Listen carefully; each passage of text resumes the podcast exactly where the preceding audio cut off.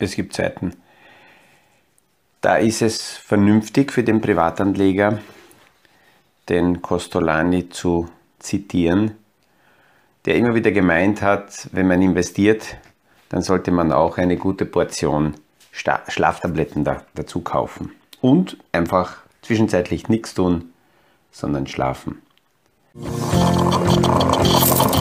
Aus dem Kaffeesatz, der Podcast von AL und E Consulting. Aktuelle Kapitalmarkt- und Wirtschaftsfragen verständlich erklärt mit Scholt Janosch.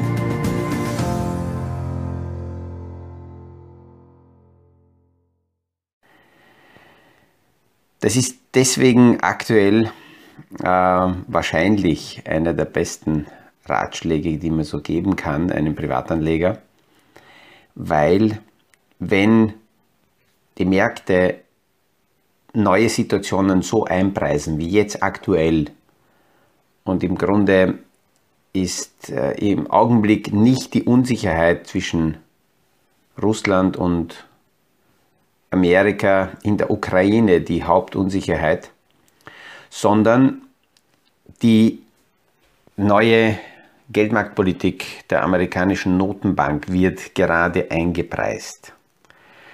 Die amerikanische Notenbank hat eine sehr aggressive Kommunikation begonnen in den letzten Wochen, seit Jahresanfang.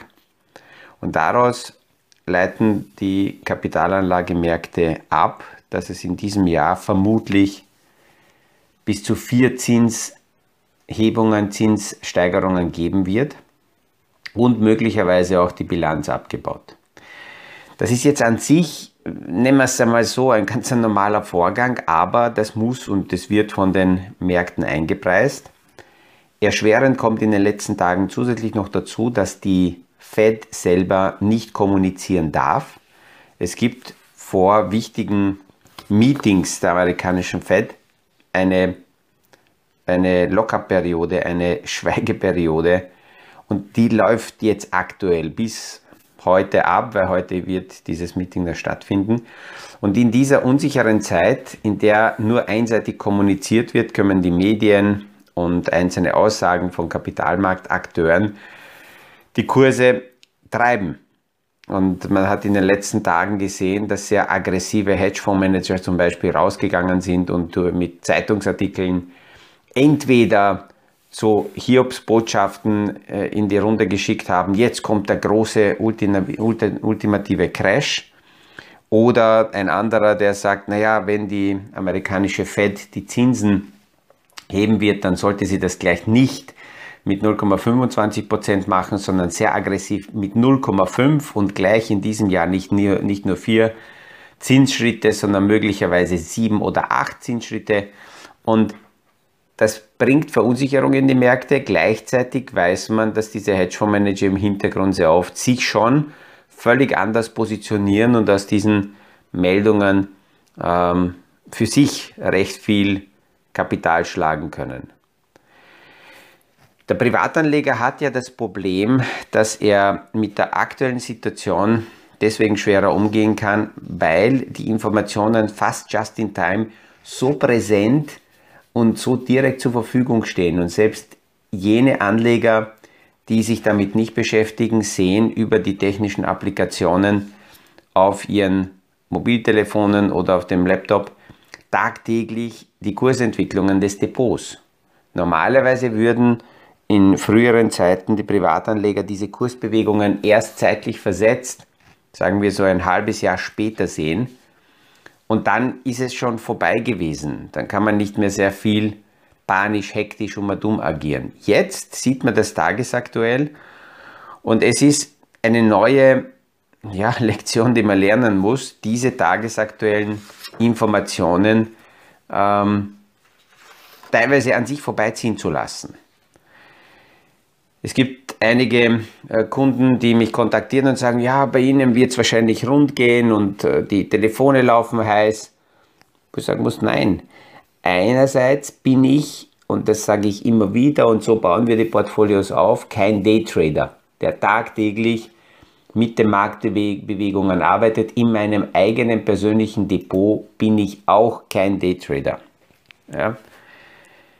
Wenn jemand Daytrader ist, dann ist das jetzt möglicherweise eine ganz gute Testphase für seine Strategie, ob er tatsächlich eine hat, weil ähm, ja, in solchen Phasen wird, äh, muss, muss man zeigen, ob man wirklich die Strategie hat, mit der man arbeitet oder ob man in, in, in Panik verfällt.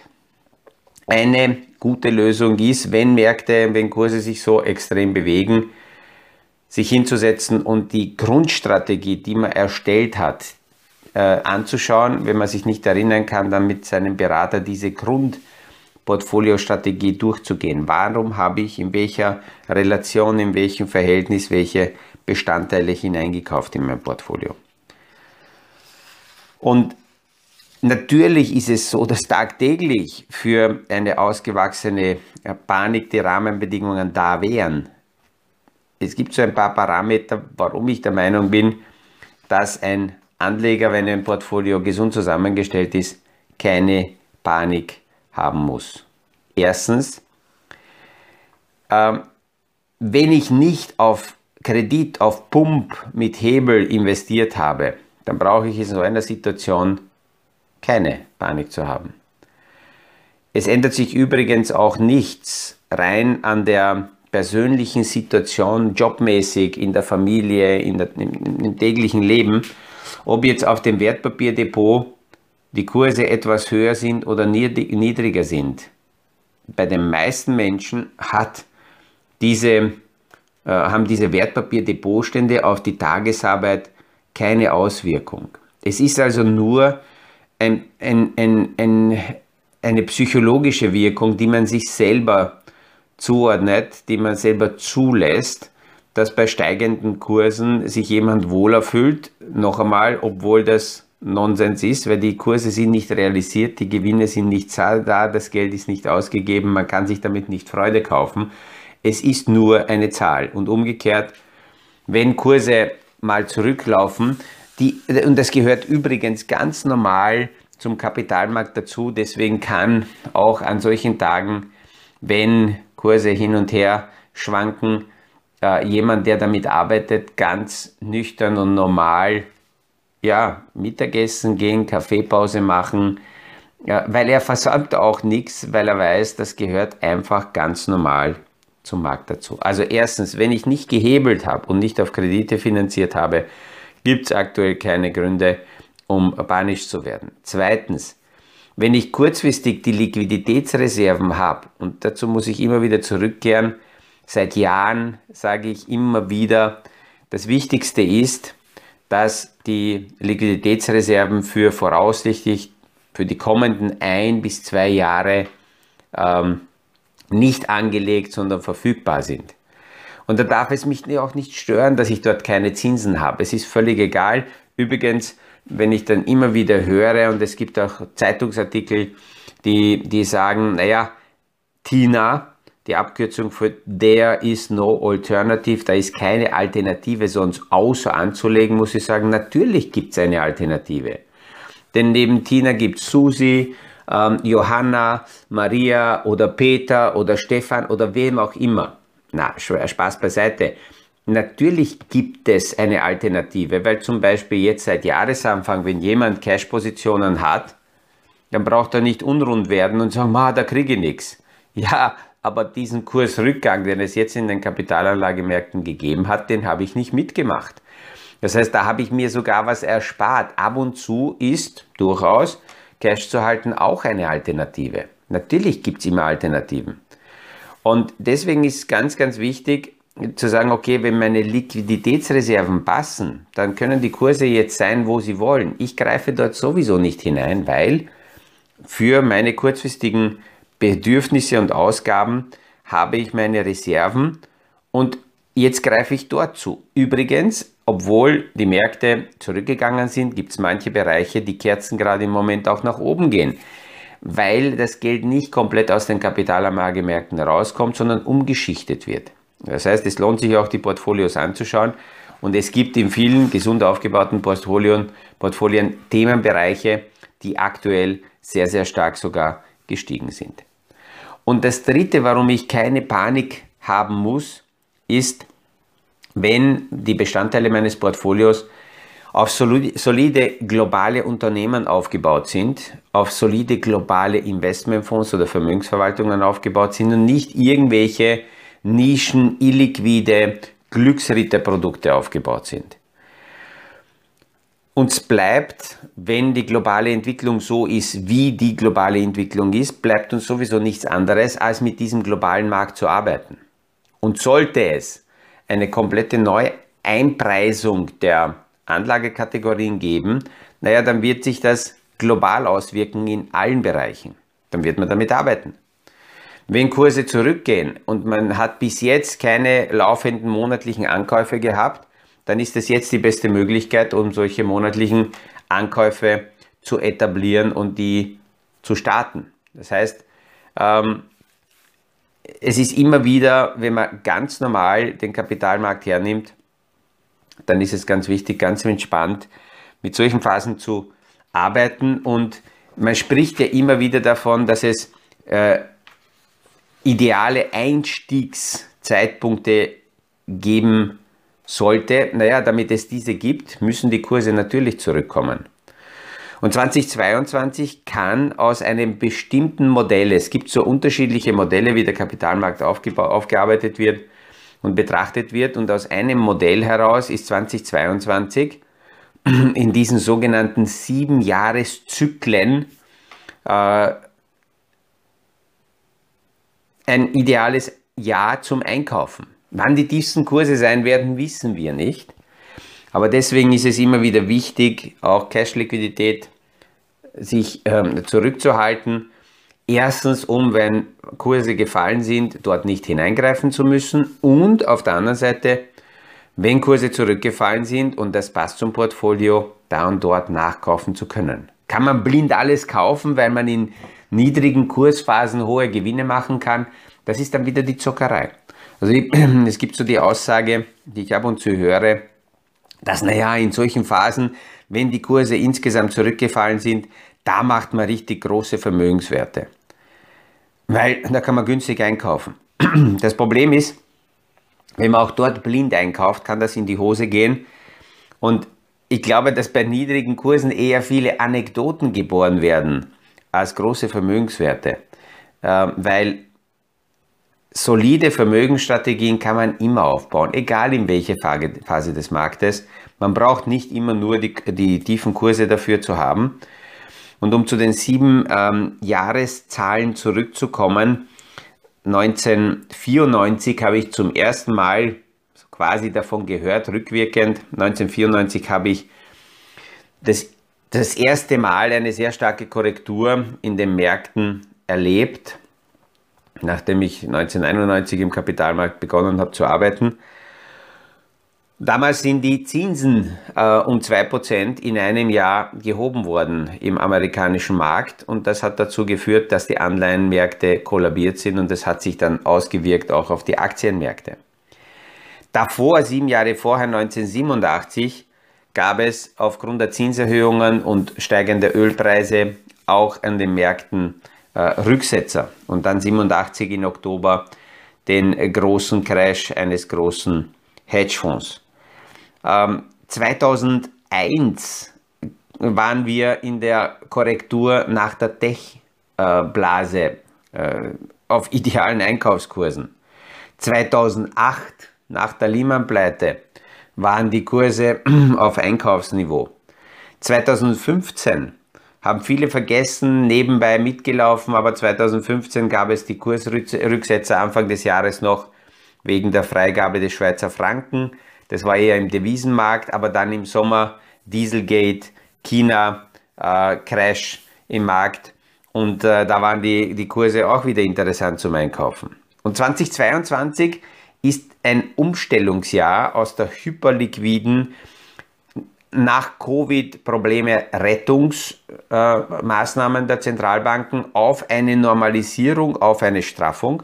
Und wir haben in den letzten Monaten in dem Podcast sehr oft darüber gesprochen, dass die Hauptfrage sein wird, wie geht die amerikanische Fed mit dem massiven Druck der Medien und der Politik um, dass die Inflation so hoch gestiegen ist, wird sie die Nerven behalten oder wird sie zu aggressiv die Liquidität abwürgen, wird sie zu hawkisch sein und damit die Kapitalanlagemärkte möglicherweise erschrecken. Und im Moment sieht es danach aus, dass dieses Spiel zwischen Notenbank und den Märkten dahin geht. Ähm, diese starke Reaktion des Kapitalmarktes könnte dazu führen, dass die Notenbank zumindest die Kommunikation ein wenig sanfter gestaltet. Ich persönlich glaube aber nicht, dass die, äh, die, die Gangart, die Politik, die geplante Vorgangsweise der Fed dadurch jetzt geändert wird, weil es dafür keine Gründe gibt, weil es notwendig ist, die Liquidität aus den Märkten zurückzunehmen und zu einer normalen ähm, Ebene, also zu einem normalen Markt wieder äh, zurückzukehren. Das heißt für den normalen Privatanleger, entweder wenn ich merke, ich kann meine Emotionen nicht dementsprechend äh, behandeln, äh, dann ist es besser, die täglichen Nachrichten äh, nicht zu lesen. Denn das Wichtigste ist, eine emotionslose Betrachtung des Portfolios hinzubekommen. Das ist ganz, ganz wichtig, weil weder mit zu viel Freude an die Portfolios heranzugehen, noch mit Panik ranzugehen, hilft tatsächlich. Dabei übersieht man nämlich, was, was insgesamt sich in den Märkten abspielt, wo Einkaufschancen gibt oder wo mal Kurse so hoch sind, dass man da und dort aussteigen sollte. Und die Frage ist, was muss ich tun als Privatanleger, damit meine Emotionen wieder aus dem Spiel gehen? Es kann sein, dass der einzelne Teilverkäufe machen muss. Dann, dann soll man das machen. Es ist keine Vernunftfrage. Man sollte emotionale Probleme mit Vernunft nicht vermischen, weil ich die Erfahrung gemacht habe, auf die emotionalen Probleme vernünftige Antworten es nicht gibt. Es kann nur eine emotionale Reaktion geben, aber die Zielsetzung sollte sein, gerade beim Anlegen, gerade aus den Portfolios die Emotionen rauszubekommen. Und wenn die Liquidität nebenbei passt, dann ist es eine gute Möglichkeit, um wie gesagt mit laufenden monatlichen Zukäufen Kurse runterzumischen und äh, die Portfolios damit ganz normal weiter für die Zukunft aufzustellen, aufzubauen. Und die ähm, ja, Artikel der Crash-Gurus und all die Themen würde ich nicht lesen. Ich muss jedem nur immer sagen, äh, ohne das, diesen Artikel, äh, wenn, wenn ich das Gefühl habe, dass ich ohne äh, solcher, solcher Beiträge mich wohler fühlen würde, weil ich etwas nicht weiß, was irgendjemand behauptet, was er auch nicht belegen kann, sondern einfach nur, äh, weil er Klicks sucht, äh, Follower sucht, ähm, ähm, gurumäßig sich hinstellen will, äh, dann ist es besser, diese Artikel einfach schlichtweg nicht zu lesen. Äh, ganz einfach. Weil ähm, dadurch, dass ich das gelesen habe, hat sich noch nichts geändert. Die Märkte werden darauf jetzt auch nicht reagieren, aber ich fühle mich schlechter.